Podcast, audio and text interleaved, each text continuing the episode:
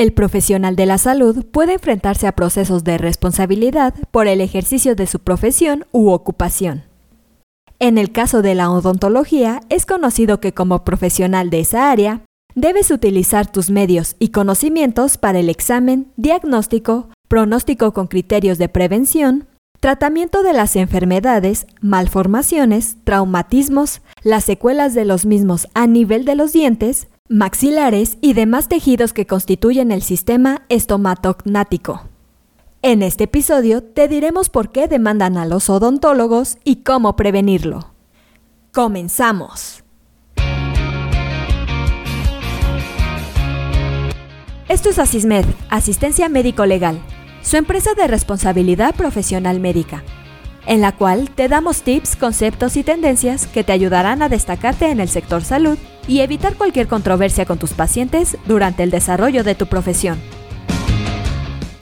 En esta importante labor, desarrollada por los odontólogos, es necesario que se actúe en cumplimiento de los deberes y que se respeten los criterios científicos aceptados en el momento de la atención del paciente. Debido a lo anterior, como odontólogo también puedes verte involucrado en procesos de responsabilidad profesional, lo que puede derivar en la imposición de sanciones o condenas si en el proceso se muestran los elementos necesarios para corroborar esa responsabilidad como odontólogo.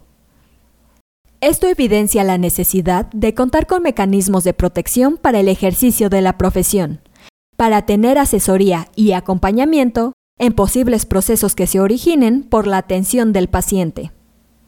Existen elementos de la responsabilidad civil en el campo de la odontología. Este es uno de los tipos de responsabilidad en el que más involucran los odontólogos. Aquí se busca el pago o la indemnización de presuntos perjuicios que se causen a los pacientes o a sus familiares, con ocasión de la atención en salud.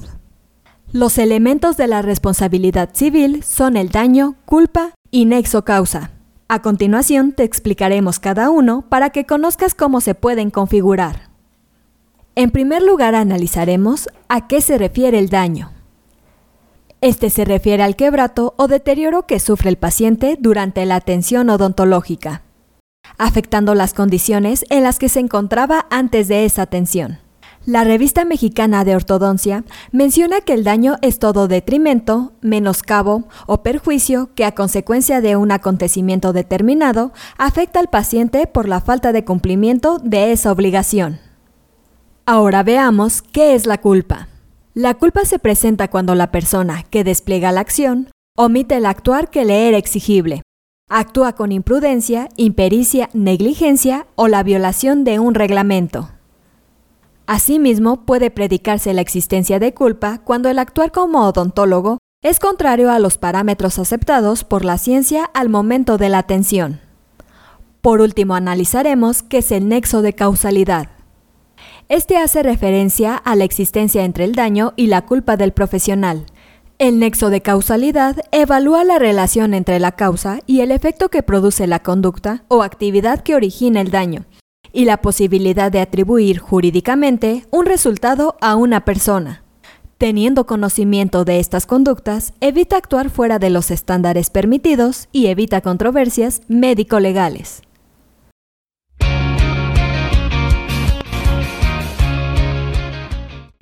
Esto es todo por hoy. Te invito a no perderte nuestros próximos episodios. Y la forma de no perdértelos es suscribiéndote a este podcast desde tu aplicación preferida.